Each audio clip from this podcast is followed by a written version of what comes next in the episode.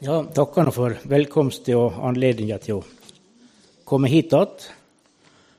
Det går mot jul, og da tenker vi kunne lese litt i begynnelsen av Lukas evangeliet. Så her to-tre månedene, juni, juli, august, de går rasende fort. Og det gjør det i resten av huset også. Men det, det var ett uttrykk, og det står vel i Lukas 2.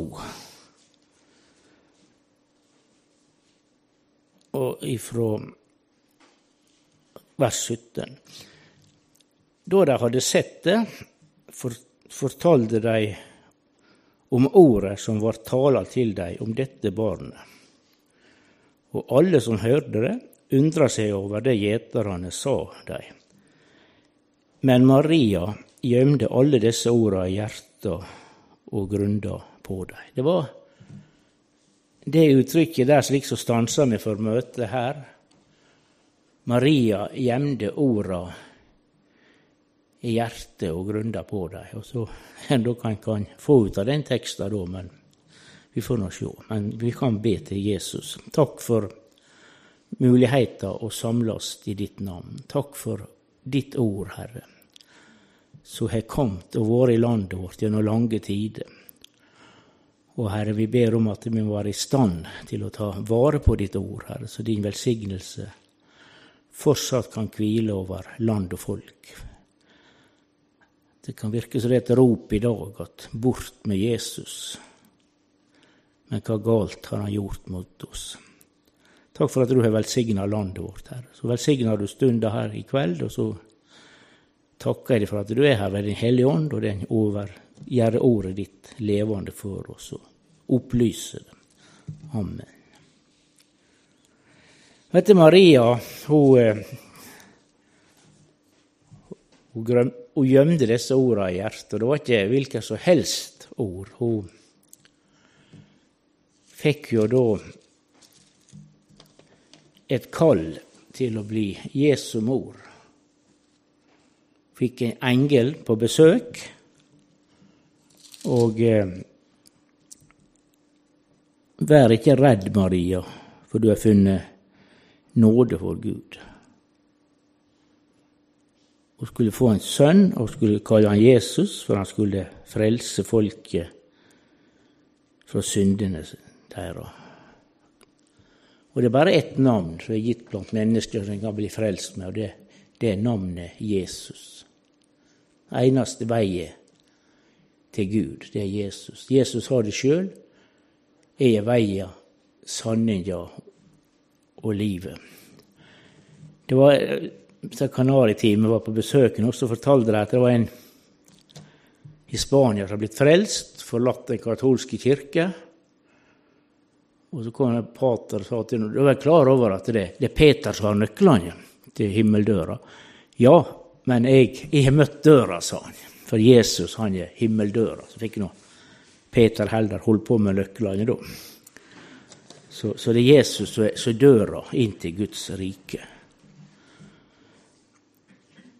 Men hun fikk et kall til å tjene, til å bli, til å bli Jesu mor. Og da er nå hennes reaksjon men hvordan dette kan gå til? Jeg har ikke mann. Altså, hun hadde ikke forutsetninger for å gjøre den oppgaven hun var kalt til. Men så fikk hun beskjed at Den hellige ånd skal komme over dem, og den høyestes kraft skal overskygge dem. Altså, dette her med arbeidet i Guds rike, det nytter ikke med menneskelige kvalifikasjoner. Det er klart det Vi har jo, som Bibelen kaller talent, og det har jo blitt gått inn i språket også, at det er den som er flink på forskjellige måter, han har et talent. Det kan være synging, spilling eller alle andre ting. Og det er jo naturgave, så, så vi kan tjene Gud. Men altså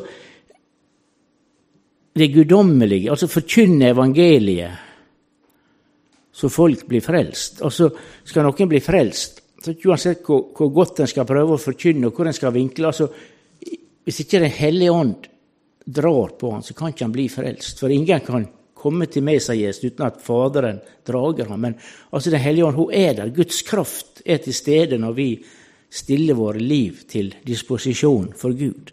Så det, Da er ikke det så, så hva muligheter vi har. Ikke, det, er det er ikke der det ligger, men at vi er villige til å stille våre liv til tjeneste når, når kallet fra Gud kommer. Vi er ikke kalt til å tjene i egen kraft, men vi skal tjene Gud i Den hellige ånds kraft. Og Maria hun sa da er Herrens tjenerinne, så la, la, det skje meg som du har sagt. Og så var Hun måtte overgi seg til dette kallet. Og det var jo egentlig veldig alvorlig hva hun overga seg til. At hun ville være villig der til å bli kanskje enslig mor i, i den kulturen som var der. Det var jo ikke bare bare, det var jo faktisk ja, Det var forbundet med dødsstraff, faktisk. Men altså, la, gå, la, det gå med, som du har sagt. altså Det får bære eller briste. Peter sa til Jesus, 'Herre, er det du, så, så la jeg få lov å komme til deg på vannet.' Og så forlot engelen henne. Altså, hun hadde en veldig sterk gudsopplevelse, englebesøk. Og hun eh, takka ja til det oppgaven hun ble kalt til. Og så forlot engelen henne. Og da, da var det hverdag igjen. Og da kan jeg kanskje begynne å lure på hva de har sagt ja til. Men så står det at hun for og besøkte Elisabeth, slektningen sin. Og Hun sa de var barnløse, men hun var allerede i sjette måned. For også der hadde Gud vært på ferde og gjort et verk. Og det er også viktig dette her med, med åndsfellesskap. Å ha kontakt med folk som er av, av samme ånd. Og når disse to her møttes, da, så ble det et, et lovprisningsmøte. Og, og, så ble jo da, da, Jesus Han ble jo da født i Betlehem. Dette er jo sånn som så, det her med juleevangeliet, sånn som alle vi kjenner da. Men i dag så er det ikke så sikkert at de som vokser opp i dag, får kjennskap til juleevangeliet. For det er litt skal ikke blande sånt inn i skole. Det er ikke bra med religiøs påvirkning. Ja, det, er så, det, er så, mye som er, som er farlig, da, sier det. Men en gang jeg fikk beskjed i dag er det født, født dere en frelser i Davids by. Og, eh, og, og da eh, så gjorde jo disse her eh, gjeterne, da De gjorde noe veldig fornuftig. De sa la oss gå til Betlehem og se. Altså, De skunda seg av sted for å, å ta fram både Maria og Josef og barnet som lå i krybba. Og da de hadde sett det, fortalte de om ordet som var tala til dem om dette barnet. står der. Og alle som hørte det, undra seg over det gjeterne sa. Og da var det Maria hun gjemte disse ordene i hjertet sitt.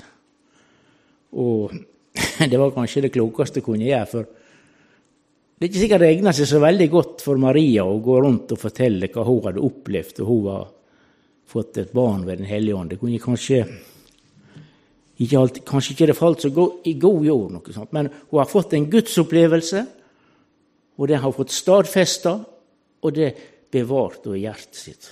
Og, og, og hørdingene kom jo da og så det som de har fått fortalt. Og når en tenker på vismennene som kom til Herodes Hva er den jødekongen som er blitt født før vi har sett stjerner i østen? Herodes fikk jo panikk. Her er en som kan konkurrere og, og ta fra meg makta. Og Herodes han gikk da til, til de skriftlærde, til, til teologien. Hvor, hvor skal Jesus, hvor skal Messias bli født? Jau da, det var ikke vanskelig å finne ut. Det skal være i Betlehem, for de hadde profetier. Men ingen av dem så det bryet verdt med å bevege seg til Betlehem for å sjekke opp i denne historien. De levde i sin egen verden med sine lærer, med sine skrifter og sine ritualer det der, men å gå og se om det var noe tilfelle, det det på kava ikke de seg opp med. Men gjeterne de gikk og så, og de fikk, fikk oppleve det. Så Maria hun, hun gjemte dette her i hjertet. Og, og seinere, et par måneder seinere, da var og bar Jesus fram i, i tempelet, så var det dette her med, med Simon og Anna Fanalsdotter. Og, og, og, og, Simon han profeterte i, i tempelet. Denne er sett i fall og oppreising for mange i Israel, og til et tegn som vert motsagt. Men de sjel òg skal et sverd gjennombore, så de tankene mange hjerte og hyser skal komme for dagen. Altså, Han fikk en profeti om Jesus, men han fikk også en profeti om at det er en smerte forbundet med denne her oppgaven du har tatt på deg. Sverdet skal gjennombore sjela di. Og det var nye ord å gjemme i hjertet et par, par, måneder etterpå, det, det første. Og så er det da når Jesus som tolvåring er i tempelet, og de finner ikke han igjen foreldra og begynner å leite etter han, og så kjente de på han da de fant han. Far din og jeg har vært så redd og leita etter deg. Og han sa til dem, Hvorfor leita de etter meg? Visste de ikke at de lyt være i huset hos far min? Men de skjønner ikke det han sa til dem. Så gikk han med dem, kom til Nasaret, og han var lydig mot dem. Men mora hans gjemte alle disse orda i hjertet sitt. Da har det gått tolv år, og da var det nye ord å få gjemme i hjertet. Men altså, i Maria sitt liv var det også seks hverdager i veka. Og det var ikke englebesøk hvert år. Men hun, hun gjemte dette her. Hun hadde gudsopplevelser. Og, og det syns jeg er så veldig viktig, eller jeg tror jeg kanskje skulle fått prøvd å sagt i dette møtet, at det, du må ta vare på gudsopplevelsene du har fått. Det kan kanskje være f.eks.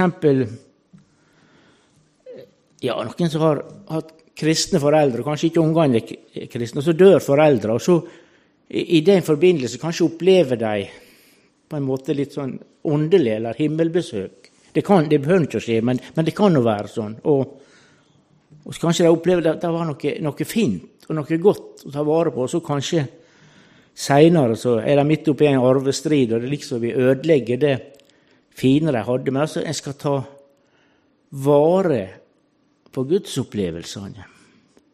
Selv om det kan komme negative ting inn som vil kaste skygge over. Tenk det her med, med Maria, som hadde disse her opplevelsene, disse ordene hun tok vare på. Og så i dag så sto hun ved et kors og gret.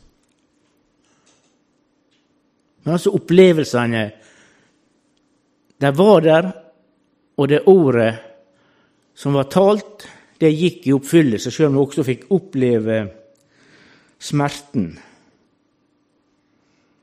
For alt det som er guddommelig, det som er av Gud, det vil, det vil bestå, og det vil i sin tid gå i oppfyllelse. Han vil til sist, etter sitt ord og sine løfter, så vil han frelse oss inn i sitt evige rike. For endemålet for vår tro, det er sjelens frelse hos Gud. Du vet, Det kan jo være masse arbeid og engasjement og, og aktivitet i forbindelse med, med gudslivet her på jorda. Vi samles jo til møter og gudstjenester. Vi har vårt personlige andagsliv og bønneliv, og vi kan være med i forskjellig arbeid både ute og hjemme. Godt og byggende arbeid. Men formålet, hensikta med alt, det er at det, vi skal forkynne det evangeliet som vi har mottatt, for at mennesket skal bli frelst, og Gud vil en dag da ta oss hjem til sitt evige rike.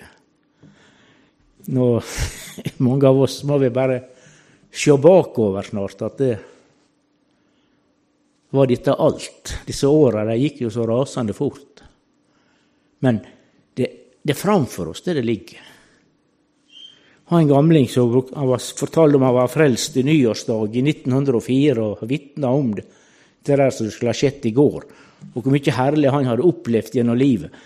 Men så sto han bare så vidt han greide å stå på føttene. Men, men, det er enda herligere lenger framme. Det var liksom en sånn standardreplikk han hadde. Det, det, som er bak, det var herlig, men det som lå framom, det var enda herligere. Og, I himmelen sånn, det er ikke gamle folk, og det er ingen som går med stav. Så, så som Guds folk så har vi virkelig noe i vente. For endemålet for vår tru, det er sjelens frelse.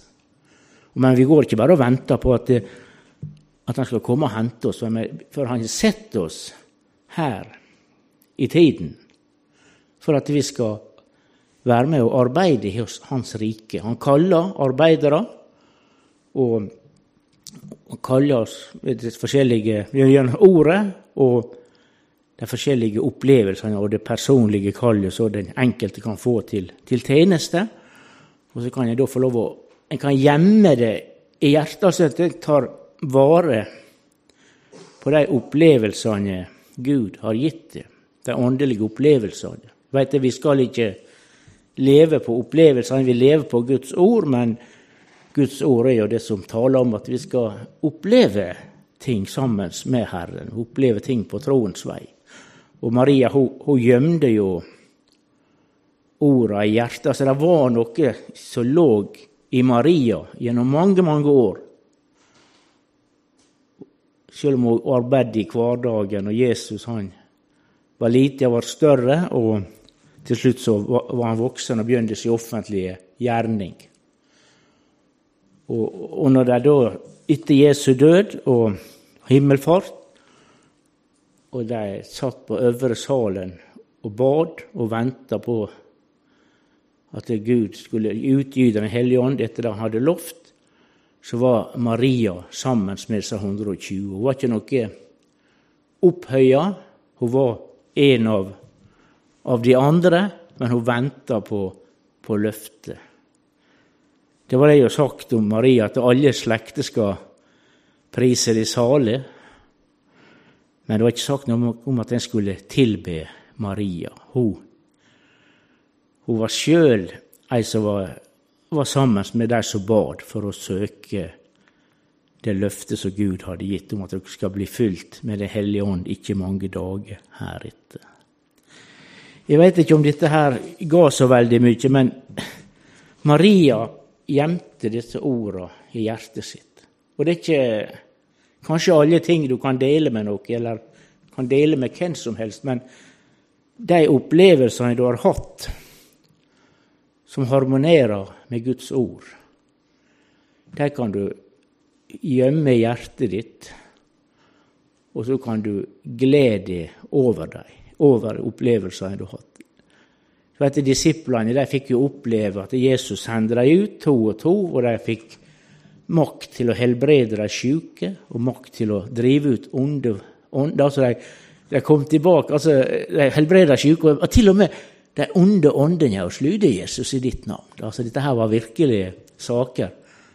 Og så Jesus at gled dere ikke over at åndene er dere lydige, men gled dere over at det navnet er oppskrevet i livsens bok. Altså, Som kristne så har vi en gledesgrunn som ingen kan ta fra oss, uansett hvor hvor trist vi måtte møte i livet. at det, Navnet mitt er skrevet i livsens bok hos lammet. Og det kan ikke noe rose seg av, for av nåde er de frelst ved tru. Og, og, og, det er Gud som garanterer for å frelse. Og Jesus han kan fullkomment frelse alle de som kommer til Gud ved Han. Derfor så kan vi alltid glede oss over at mitt navn ved Guds nåde så står det i himmelen.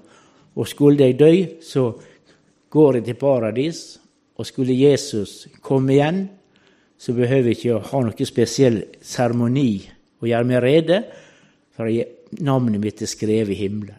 Og så står det også om at om vi synder, så må vi jo gjøre opp våre saker. Det er ikke det jeg mener. Men, men frelsen, den er fri. Fullkommen. For det er Jesus som er garantist for den. Og så er det jo sånn om en skulle oppleve både å helbrede syke og drive ut vonde ånder at det, hvis en begynner, altså Det er en fare med å bli brukt av Gud. for en, en kan begynne å, og mener at en er noe, og blir, ja, blir litt høy på det. Og det, det, det er farlig. Veldig farlig. Så altså, fokuset vårt må være det at de er frelst av nåde ved tro. Så får Gud bruke meg til det han vil, om han vil. Og vi leste en gang på et sånt broderi Frelst for å tjene og vente. Så om vi føler at vi står i ei tjeneste, eller vi føler at vi er i venteværelse, så har vi denne av at navnet er skrevet i livsens bok hos lammet. Så det er alle de som tok imot ham, de ga han rett til å bli Guds barn. Og det var jo det som var det gode budskapet jeg kunne få rope ut for alle og enhver, at det er den som vil, han kan komme og ta livsens vann, uforskyldt av nåde ved tru. Altså, så står det om syndene er som purpur eller skarlagen, så skal de bli som den hvite snø. Det er ikke, det er ikke noe synder som er for, synder for grovt eller for, for djupt til at de ikke kan bli frelst. All synd og spott skal bli tilgitt, står det. Og man veit ikke hva folk kan slite med, og djevelen han er jo veldig ivrig hvis det skulle være noe i livet, så, så vi har hele tida prøvd å holde det nede. Tenk på hva du har gjort. og du, du, må ikke tro at det er håp for deg, men, men han, all synd står der. All spott skal bli tilgitt hvis en vil omvende seg. Så Gud velsigne oss at vi kan ta vare på det Gud har gitt oss, og så har vi et håp om at Han, han har mer å gi oss, for det er ikke, det er ikke slutt ennå. Han, han har, hans nåde er ny hver morgen. og Da får vi nåde både til å, til å leve som kristen og til å tjene Gud etter den nåde Gud gir den enkelte. Amen.